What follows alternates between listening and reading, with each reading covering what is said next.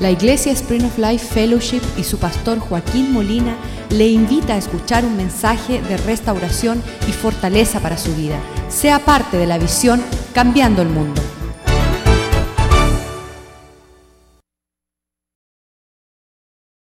Gracias, oh Dios, por tu bondad sobre nuestras vidas. Este día de las madres, Señor, queremos honrarte a ti, Dios de los cielos, porque fuiste tú que proveíste lo que el hombre le hacía falta para poder levantar una cosecha, producir un fruto, poder nutrir un ser que glorificara tu nombre. Y sin la mamá es imposible que esto se lleve a cabo. Pedimos que tu palabra sea sobria esta mañana y que tu espíritu nos pueda ministrar el latido de tu corazón, tu propósito, tu presencia, para llevarnos hacia donde usted desea, Señor. Para que esta tierra conozca que tú tienes un propósito glorioso, grandioso con cada mujer que se deja utilizar en las manos de Dios como instrumento de honra, como un vaso, Señor, del propósito tuyo, Señor, para cubrir la tierra de tu gloria como tú así lo quisiste desde el principio. Te lo pedimos en el poderoso nombre de Jesús. Amén y amén. Cuando Dios ilustra el término de mamá, esto se encuentra en la palabra de Dios, ahí es que nace el, concepto de mamá. Esto no tiene su origen en ninguna otra filosofía, ningún libro de historia, sino que allá en la palabra de Dios te habla de mamá y le añade las calificaciones, las cualidades de que es de, de e, exagerado sumo precio y valor. El valor de una mamá equivale mucho más que una nómina en una empresa. Mucho más que una carrera de abogados, ingeniero, doctor, física, biología. Es irreparable cuando nosotros perdemos el valor de una mamá y, sabemos que eso es una realidad de nuestro día. Ah, número dos, la Biblia habla de una mujer no solamente de un valor que sobrepasa las piedras preciosas y los tesoros, sino te habla de una mujer que se le pueda confiar. Significa una mujer que se le puede entregar tesoros preciosos porque ella no solamente los va a cuidar, sino que el valor de lo que se le confía mucho por encima pasa a los propósitos terrenales y alcances de ah, de, propósitos terrenales, humanos. Que esta mujer no se cansa de hacer el bien. No es una mujer que dice, ya tiro la toalla. Os he escuchado en nuestra generación un montón de mujeres que han dicho, ya me cansé, ya me harté, ya no quiero más. Eh, hablé con una ah, muchacha en la alcaldía la semana pasada. Ella fue criada, yo estoy seguro, por una buena mamá y ella dice, aborrezco ser mamá. No quiero tener una de esas cositas no me veo cuidando esas cosas llamadas niños. Son 20 añitos, dice, yo voy a vivir para ser abogado, después voy a ser jueza, y yo me imagino a los 50 años se va a acordar que ya el reloj biológico necesita estar en función. Y, de verdad que ver que anhelemos cualquier otra cosa que ser mamá en nuestra generación um, es, es un deseo y ser mamá un oprobio. Ella no se cansa de hacer el bien.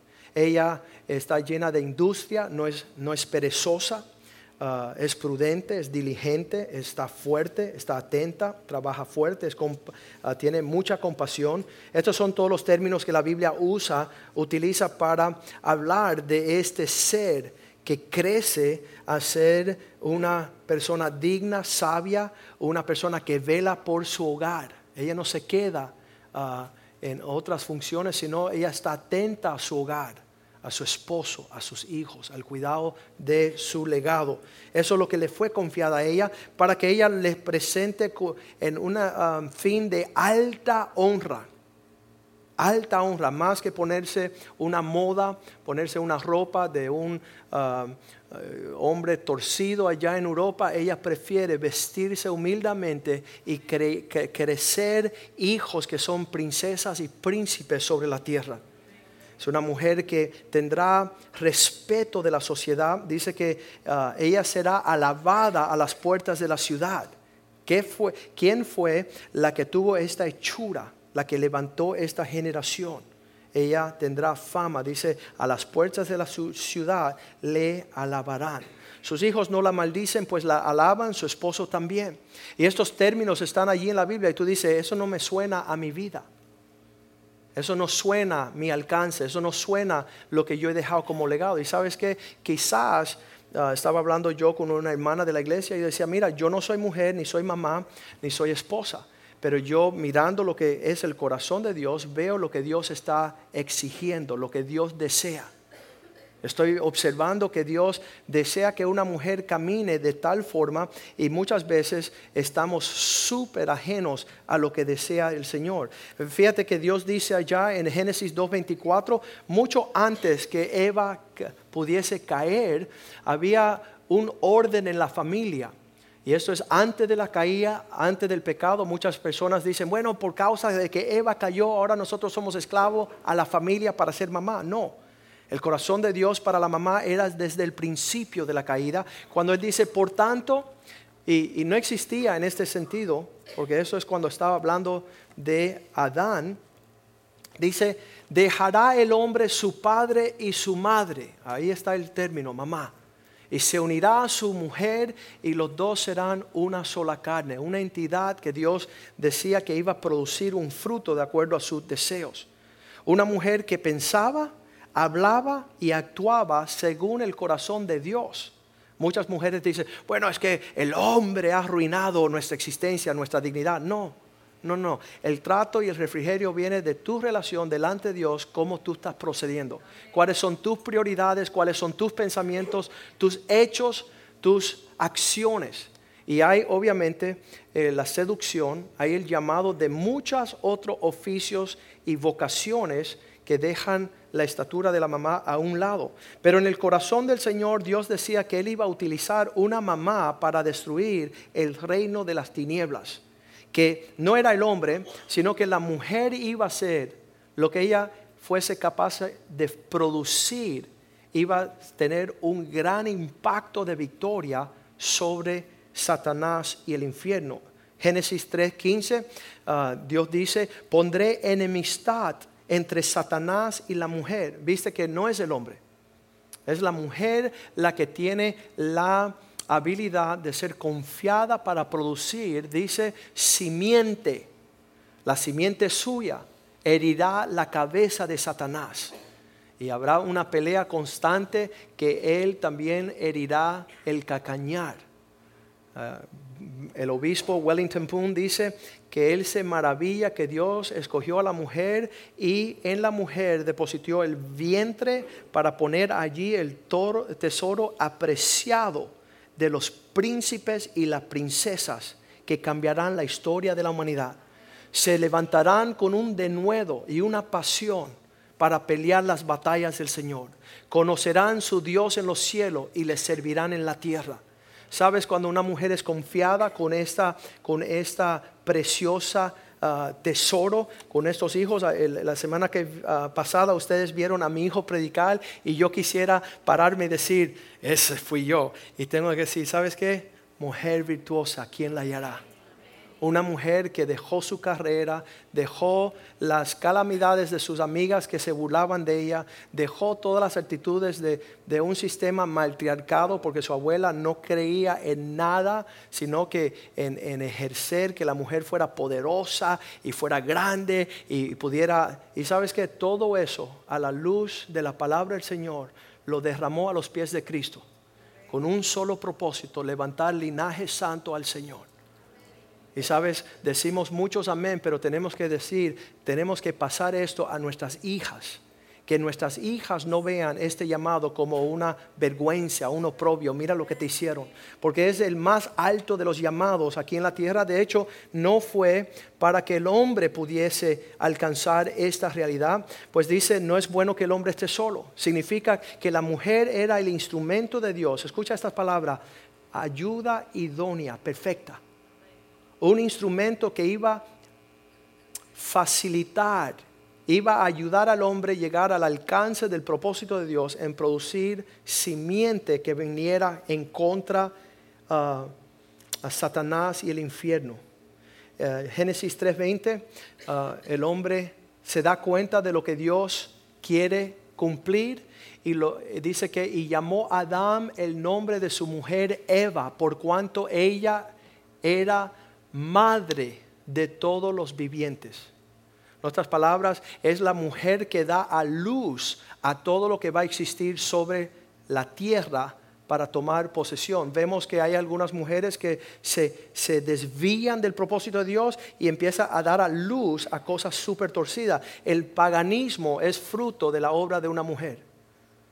El engaño que sucedió en la vida de Eva en ser descuidada también abrió un gran mal sobre la faz de la tierra. Y vemos también, uh, Sara tuvo la gran idea que Abraham se acostara con Agar para traer a las naciones torcidas y rebeldes árabes que pelean contra el propósito de Dios y la nación de Israel hasta este día una mujer descuidada, una mujer engañada si quiere, una mujer rebelde, como la fue ah, la, mamá de Nimrod, ah, que levantó todos esos países. Él levantó el paganismo, Babel, las ciudades de ah, Nínive, que fue una ciudad torcida, Sodoma y Gomorra, todas las ciudades levantadas por estas mujeres como nuestro presidente hoy día. Usted conoce el presidente de los Estados Unidos, Barack Obama. Su mamá lo engendró a él y por 20 años le metió todo el socialismo toda la política, toda la fe torcida, la rebeldía contra Dios, los órdenes de familia torcido, fue la influencia de su mamá.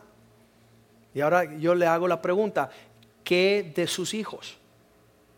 ¿Qué de esas personas que tú tienes influencia? ¿Aman a Dios? Respetan a los hombres de Dios, respetan a las leyes de Dios, están aquí esta mañana o solamente visitan el Día de las Madres para agradarte a ti un momento. Pero ellos en verdad aborrecen a Dios porque sus actos testifican contra ellos. Y eso desalumbra lo que la mamá por muchos años ha estado sirviendo dos dioses. Amarás a uno, aborrecerás el otro. Le das prioridad a uno, le das no prioridad al otro. Entonces nosotros tenemos que observar esto bien atentamente y decir, Señor, ¿qué quieres en nuestros hijos? A Sara le dijeron en Génesis 17, 6, um, tú serás una mujer que tendrá fruto eh, eh, y te multiplicaré, ¿verdad? Y en gran manera a través de ti, en tus lomos, en tu vientre, haré naciones y de ti saldrán reyes. De ti saldrán aquellos que estarán sobre la tierra, honrando al Dios del cielo, siendo obediente a su palabra, porque vieron a su mamá consagrada en la obra del Señor. Ese es el linaje que Dios dio sobre la faz de la tierra para la mujer. Y sigue diciendo, yo estableceré un pacto, versículo 7, eh, habrá un pacto entre tú y yo, entre tu descendencia después de ti y tus generaciones que vendrán después, por pacto perpetuo para ser yo el Dios de tu familia y de tu descendencia después que ya tú no estés. Sabes, estamos viendo bien cerquita que nosotros estamos lejos del corazón de Dios hemos puesto otras prioridades, que hemos permitido que Satanás venga a sembrar cizaña en nuestro corazón. Y versículo 8 dice, por tanto, yo seré tu prosperidad, te daré a ti y a tu descendencia después de ti toda la tierra, toda la tierra de Canaán como heredad perpetua, y seré el Dios de ellos. ¿Sabes? Le hemos dicho a nuestros hijos, vete a estudiar una carrera, vete a ser biólogo, vete a ser ingeniero y maldice el Dios de los cielos. Séle infiel. Deshonra, dale prioridad al Señor lo que es del Señor. Porque hemos temido no tener herencia. Hemos temido no tener una cosecha de provisión. Pero Dios es fiel Ahí en el linaje de Sara ah, viene nuevamente otra mujer y vemos la bendición de Dios sobre su vida. Génesis 24, versículo 60. Rebeca, la esposa de Isaac, le dijeron su familia, hermana nuestra, sé madre de millares, de millares. Que esto sea tu más alto deseo. Y poseen tus descendientes las puertas de tus enemigos. Que ellos puedan poseer los lugares de autoridad, de respeto, de honra. ¿Sabes la única forma que nosotros poseemos lugares de autoridad y honra? Cuando servimos al Dios de los cielos. Porque tarde o temprano, por más alto, dice Job 20, que el hombre vuele en su arrogancia delante de Dios como estiércol y la por el sumidero. Y lo hemos visto demasiadas veces para poder poner otra prioridad que no sea servir a nuestro Dios. Dice la palabra de Dios, ¿qué ganará el hombre en alcanzar todo el mundo y perder su alma, perder su familia, su generación?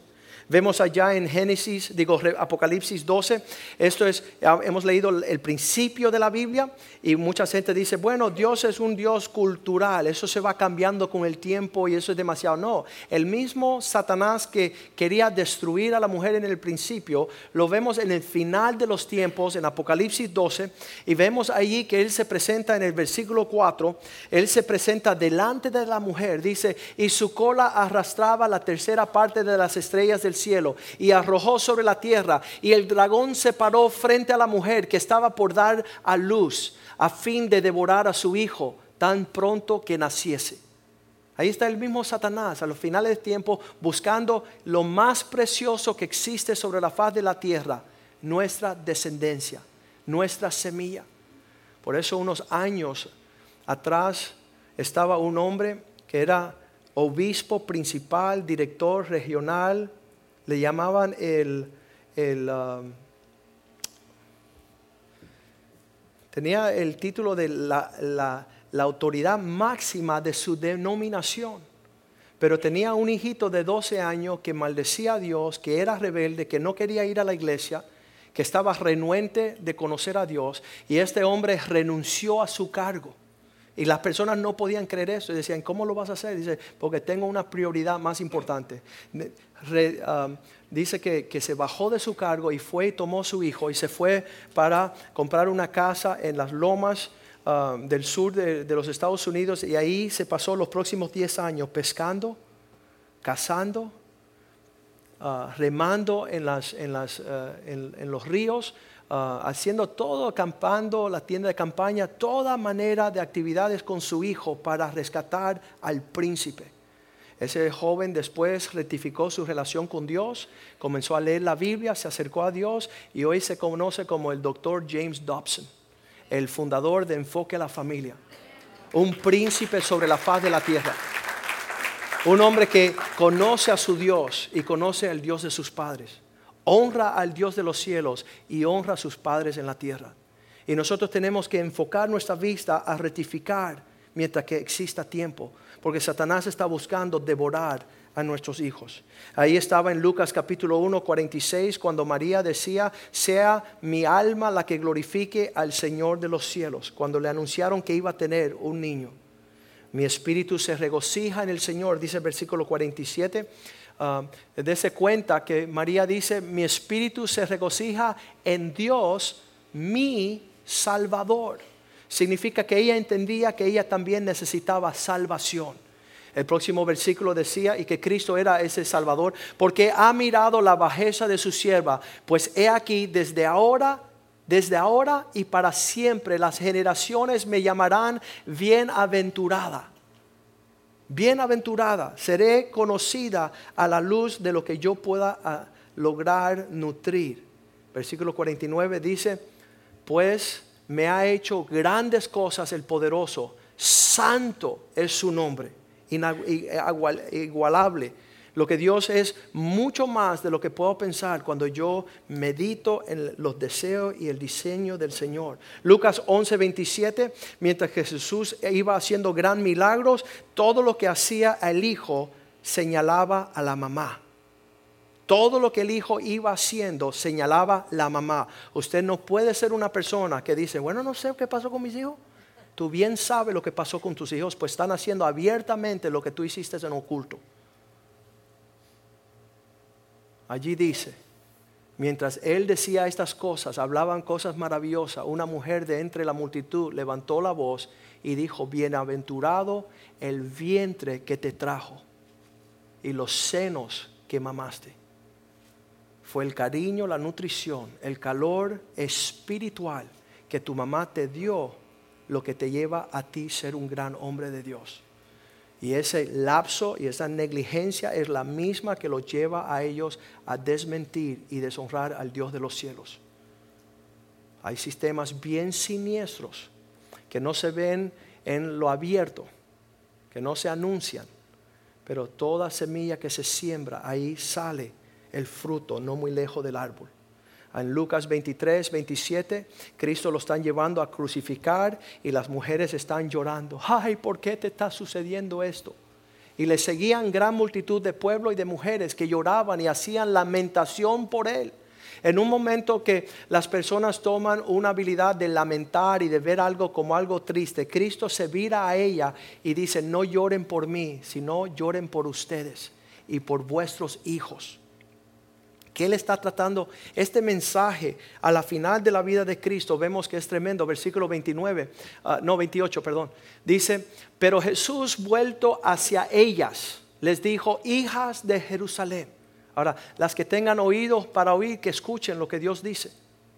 Hijas de Jerusalén, no lloren por mí, sino llorar por vosotras misma y por vuestros hijos. ¿Qué es lo que está diciendo Jesús? Versículo 29. Porque he aquí vendrán días en que dirán, bienaventuradas las que son estériles, bienaventuradas los, los vientres que no concibieron y los pechos que no criaron. ¿Será eso el clamor de nuestra generación? Mujeres que dicen, un niño me es un estorbo a mi carrera. Una familia es un estorbo a mí ponerme ropas de modas que van pasando. Acuérdense la moda en los 80 que eran Sassoon. ¿Se acuerdan? Y Gloria Vanderbilt y toda esa moda. ¿Dónde están? Y si vivimos para esa gloria y no vivimos para la gloria de nuestros hijos, ¿qué de nosotros? ¿Dónde estamos hoy día? Y no han pasado ni 20 años, 25 años. Bienaventuradas las, las estériles, las que no producen, las egoístas, las que deciden andar sin sacrificio, sin dar a luz, no dar pechos. Versículo 30 dice, comenzarán a decir a los montes, hemos escuchado mujeres que eh, eh, se entienden que están en alumbramiento, están por dar a luz y maldicen al hijo como una restricción, como, un, como algo que les detiene de desarrollarse en, sus alcances. Dice, comenzarán a decir, caer sobre nosotros. Espero que yo pierda este bebé. Yo pierda que, que no pueda hacer, que ya me saquen el útero, que ya no pueda tener familia, que yo no tenga que comenzar en ese sentido. Dice, caer sobre nosotros y a los collados, cubrirnos. Versículo 31. Porque si en el árbol verde, hacen estas cosas. En otras palabras, Jesús dice, ya en estos tiempos lo están haciendo. Cuando las civilizaciones estaban comenzando, ¿qué diremos cuando venga la generación en el seco? ¿Qué no se hará? Hemos escuchado en nuestros tiempos mujeres que han hecho cosas con sus hijos inconcebible. Tirar sus hijos en un basurero hacer todo número de situaciones para abortar, estar peleando en nuestros días para farmacéuticos que destruyen el simiente. Y eso proviene desde el mismo, la profundidad del infierno. Somos mujeres capaces de muchas cosas. Le, le voy a dar el relato de una mujer que vivió. Su esposo, usted lo conoce como Alberto Einstein el gran científico del siglo pasado. Dice que ella, estando casada, su, eh, nombre Mileva Marik, casada 11 años con este hombre, y él dejando su casa, decía, mujer, no es posible que yo pueda seguir viviendo con usted, y estas son 10 condiciones a la cual me está preocupando tu proceder para que nuestra familia se acabe.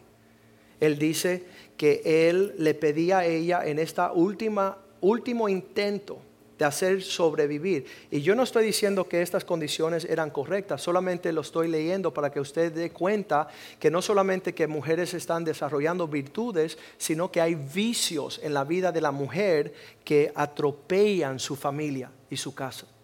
Y él escribía así, condición número uno, necesito que alguien limpie la casa. Ella fue la primera mujer que se destacó en Europa para estudiar matemática y física. Ella había dejado el interés de formar una familia y de formar un hogar. Su esposo le escribe, nuestro hogar eh, parece un ciclón. Parece que ha pasado por ahí un huracán.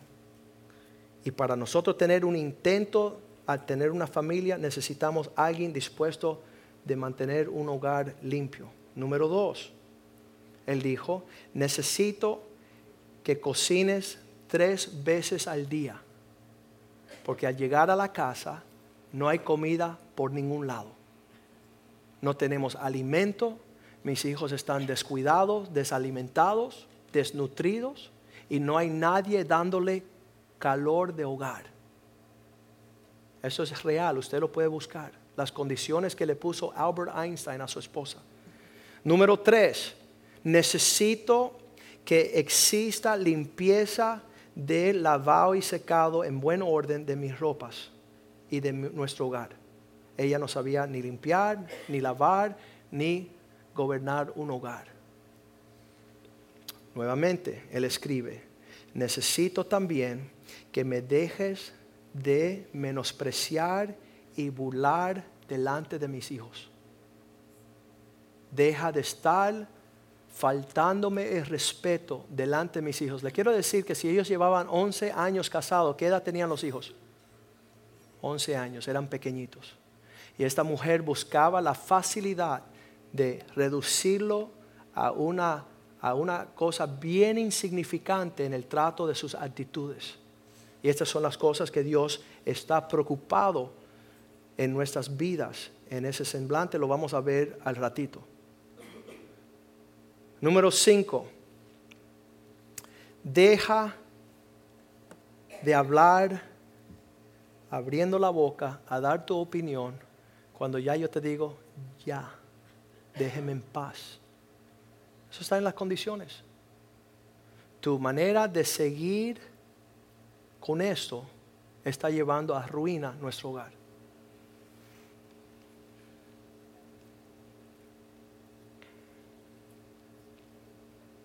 vemos que en todas estas situaciones los requisitos de, y yo no estoy diciendo que el hombre, sus deberes, nosotros bien sabemos que el Día de los Padres los hombres también van a recibir su porción, pero si vamos a ser mujeres que cambiemos el mundo, tenemos que darnos de cuenta que está destruyendo nuestra prosperidad, que está destruyendo lo que Dios desea hacer en la tierra. Hay un poema que dice así, Dicen que el hombre es poderoso que gobierna la tierra y el mar, que con su autoridad es poderoso para todos esos poderes por debajo de él, pero aún más poderoso y fuerte que tumba o saca el hombre de su trono, es aquella mano que miese la cuna, será la que eh, eh, eh, rige el mundo que una mujer, en otras palabras, puede destronar al hombre. Sabes que yo sé que en lo que hacemos nosotros en predicar, usamos palabras, nuestra boca es la que bendice a las naciones. Y hace años el Señor me dice que nuestro mayor alcance de bendición llega a ser nuestro instrumento peor de destrucción. Que con mi boca yo he sido bendición para tantas personas, pero también con mi boca he hecho mucho daño. La mujer también. Dios quiere que ella tenga bien grandes alcances en el, propósito de Él sobre la tierra. Pero como ella puede ser de gran alcance y galardón, también puede hacer esa cosa que limita a su esposo, su familia, sus hijos, la bendición de Dios sobre su hogar. En un tropiezo horrible las actitudes que la palabra manda delante del Señor, que nosotros estemos ah, bien cuidadosos de no tropellar, se encuentra allí en Primera de Pedro capítulo 3, versículo 4. donde la palabra de Dios dice que la mujer, los hombres vivan con la mujer con honra, sabiendo que ella es... 1 Pedro 3:7. Dice, hombres, vivir con vuestras esposas, versículo 7, maridos igualmente vivir con ellas sabiamente, dando honra a la mujer como vaso, diga conmigo, más frágil. ¿Sabes? Cuando la Biblia dice que la mujer es un vaso frágil y todas las poderosas dicen, a que no. Yo le voy a mostrar que eh, mi esposo estudia, yo estudio dos veces. Mi esposo gana, yo gano diez veces. Él piensa, yo pensé diez veces. Eso es una actitud anticristo. Porque teniendo el potencial, levantándose por encima del trono de Dios, yo me levantaré sobre las alturas de los montes y pondré mi trono sobre los tronos de Dios. El salir del orden de Dios es rebeldía, desobediencia, anticristo. Eh, Dios ha dicho que como vaso más frágil, esa palabra en el griego dice sin fuerza. Y hemos vivido en una generación tremenda donde la mujer está mostrando su fuerza y está atropellando el propósito de Dios. Y tenemos que tener cuidado. Tenemos que tener cuidado, no dar a luz a cosas que nunca fueron el pensamiento del Señor. Dice la palabra de Dios en primera de Pedro y ahora sí vamos a 3, um, 4, que el porte de la mujer delante de Dios es ser, um,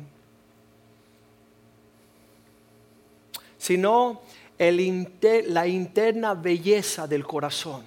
Las mujeres pueden, por afuera se ponen así y por dentro son una catástrofe.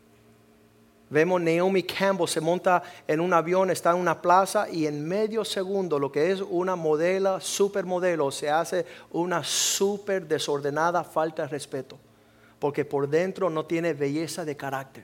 No ha desarrollado aquello que dice que sea el interno del corazón, el incorruptible ornato de un, escúcheme, un espíritu que está en paz, afable suavecito, apacible, que esto es de gran estima delante de Dios. Significa que nuestras actitudes no estamos escuchando ni a Albert Einstein ni a los contrafeministas, estamos viendo delante de Dios qué te agrada a ti, oh Dios.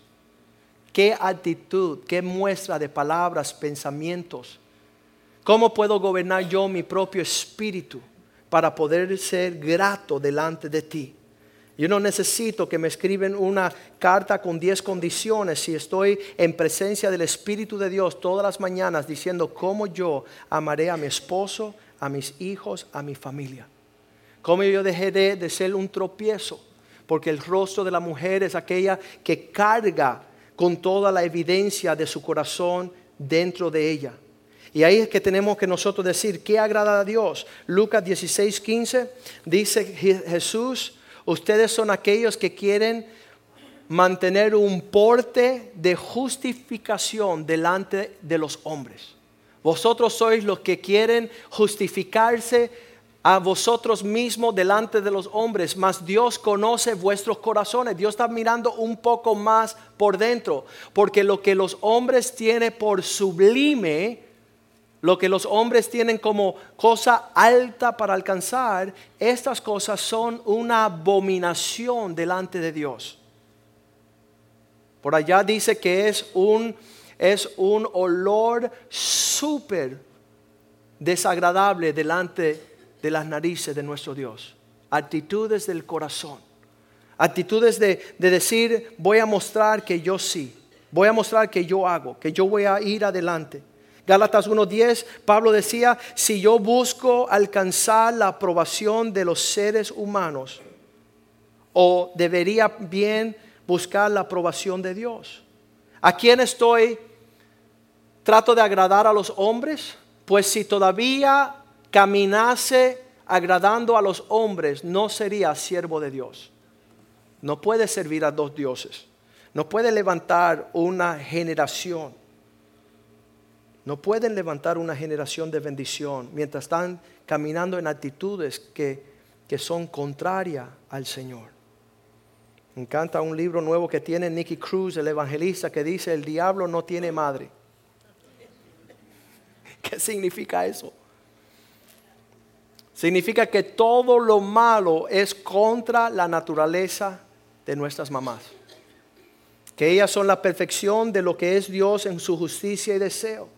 Y volvemos al Proverbio 31.10 donde dice, ¿quién hallará esta mujer? ¿Quién hallará una mujer que deja un legado de bendición? Que deja un legado de un precio mucho más largo que las piedras preciosas, que las cosas naturales. Que nuestros hijos andan en pos de cosas que no tienen nada que ver con el Dios de los cielos. Y que nosotros teniendo la influencia mayor, aplaudimos sus alcances. Mujer virtuosa, ¿quién la hallará? Porque su estima, su valor sobrepasa largamente tesoros en la tierra. El corazón de su marido confía en ella. Sabes que muchas veces en la Biblia vemos que la actitud de un esposo hacia una esposa es la actitud de Dios hacia su esposa. Y cuando dice, ah, mujeres también, servir a vuestros esposos como al Señor. Me terrorizo de pensar que ustedes harían con el Señor si les permitiera. ¿Qué hicieran ustedes con el Señor si se les permitiera? Siempre decimos a las mujeres, a pesar de que sea lo que sea y haga lo que haga su esposo, usted tratarlo con la dignidad y la reverencia que el Señor merita. Porque usted no está agradando a su esposo, está agradando uno mayor. Está caminando para agradar uno mayor, pero muchas veces Satanás nos engaña. Dice su corazón de su esposo está en ella confiada. Dice no carecerá de ganancias. Le da ella bien y no mal continuamente, incansable, todos los días de su vida, todos los días. Señor, hoy es el día para que yo le haga bien y no mal a mi esposo. Busca ella cobertura, lana y lino, y con voluntad trabaja con sus manos para cubrir la desnudez. Es como nave de mercadere que trae su pan de lejos, se levanta aún de noche y da comida a su familia. Una joven en El Salvador me dijo, ¿y por qué tengo que yo ser la que alimente a mi familia? Le dije, porque tú tienes unos senos llenos de leche y tu bebé está llorando de noche. Y Dios ha puesto alimento en ti para que tú alimentes tu criatura. De hecho, deja hacerle una pregunta. Tienes 31 años. ¿Quién te alimenta a ti? Y ella dijo, mi mamá. Obvio. Una mujer, una mamá vive por, muchas veces, y lo he visto, muchas mamás dejan de comer para que coman su familia. Muchas mujeres. Ella da de comida a su familia, su ración, a esas personas que trabajan en su casa. Ella considera una heredad, ella es, sabia en comprar, en vender. Ella siembra una viña de fruto a sus manos. Ella sabe que no está viviendo el hoy, sino está viviendo el mañana. Ella siembra hoy, cultiva para una cosecha. Dice que ella ciñe sus fuerzas, de fuerza sus lomos y se esfuerza con sus brazos. Ve que van bien sus negocios su lámpara no se apaga de noche, no se preocupa en el tiempo difícil. Aplica su mano al uso y sus manos a la rueda. Alarga su mano al pobre, extiende a los, a los más menesterosos. No tiene temor por la nieve, por su familia, tiempos de necesidad y hambre, porque toda su familia es vestida de ropas dobles. Ella se hace tapices de lino fino y púrpura es, eh, es su vestido. Su marido es conocido, no por los chismes en la ciudad sino es alabado cuando se sienta con los ancianos de la tierra. La, y, ah, la esposa de Billy Graham un día decía, los periodistas querían ir en contra del siervo de Dios y decía, mira, este hombre es un malvado, te deja seis meses al año. ¿No te parece que él es un irresponsable? Y él dijo, yo prefiero estar con mi esposo seis meses al año que con cualquier otro idiota del año entero ella siempre cubrió a su esposo, aún delante de la suegra. Y las mujeres dicen, amén. No soportamos estas palabras, pero sabes que no vamos a soportar el fuego del infierno que nos va a tocar, no muy lejano. porque hemos aborrecido al Dios de los cielos, hemos menospreciado a nuestros esposos, hemos tenido, dice, la mala mujer reduce su hombre a un bocado de pan. ¿Qué significa eso? Que nadie lo respeta, porque ella es la primera que no lo respeta. Pablo le habla a la iglesia en 2 Corintios 11:3 y le dice, yo temo que de alguna forma Satanás os engañe igual que engañó a Eva. Satanás es bien astuto de poder robarnos nuestras riquezas. Y Pablo decía, yo temo que de alguna forma ustedes mujeres están siendo engañada y Satanás está volteando vuestros sentidos de otras perspectivas, siendo extraviadas de una sincera fidelidad al Señor.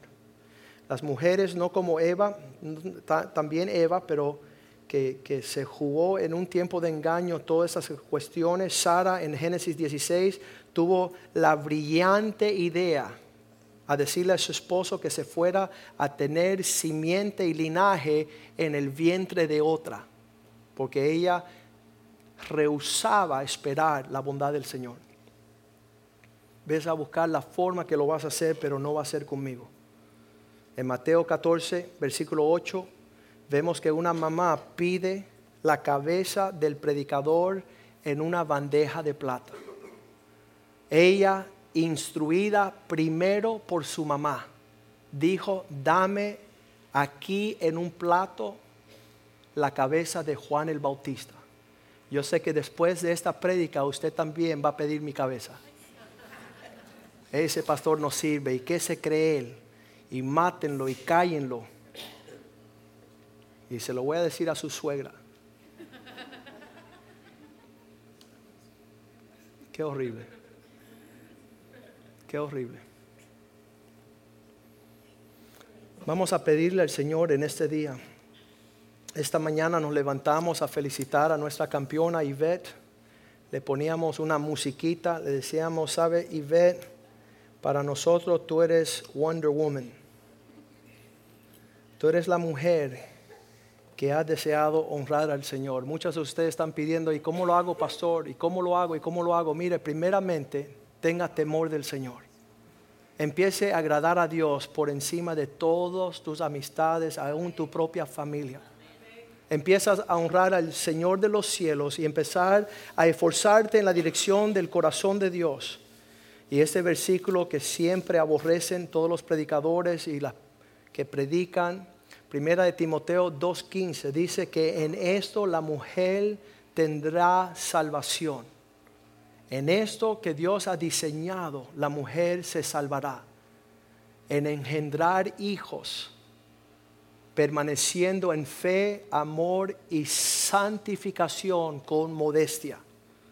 Buscando ante todas las cosas presentarse no antes un alcance terrenal, no alcance a lo que los hombres consideran algo precioso, sino aquello que Dios considera precioso.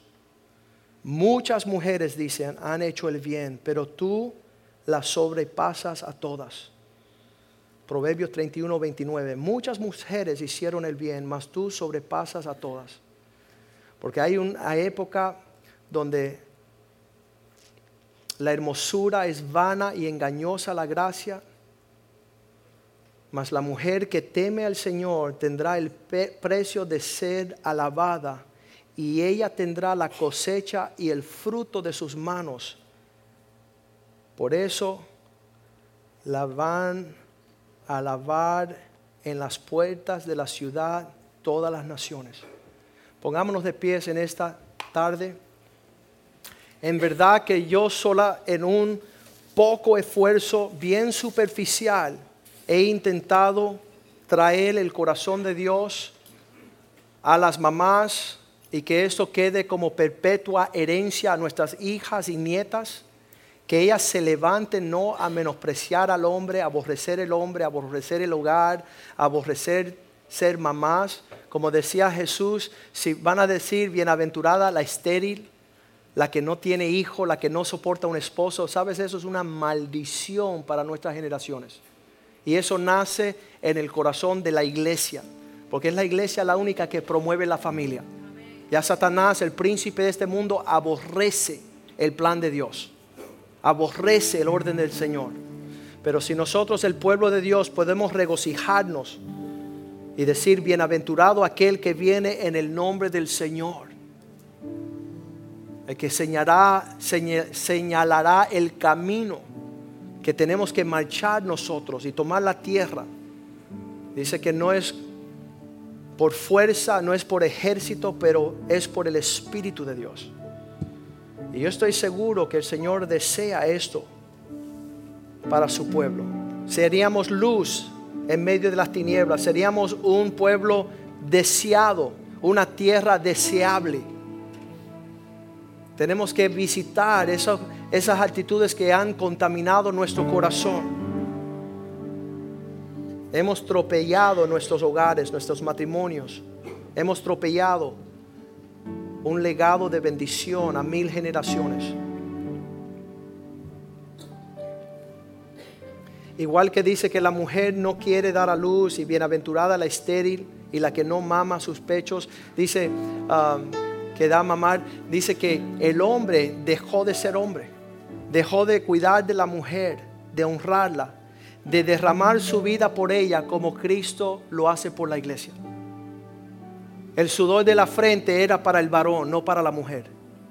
Dice, tú comerás con el esfuerzo del sudor de tu frente, no del sudor de la frente de tu esposa.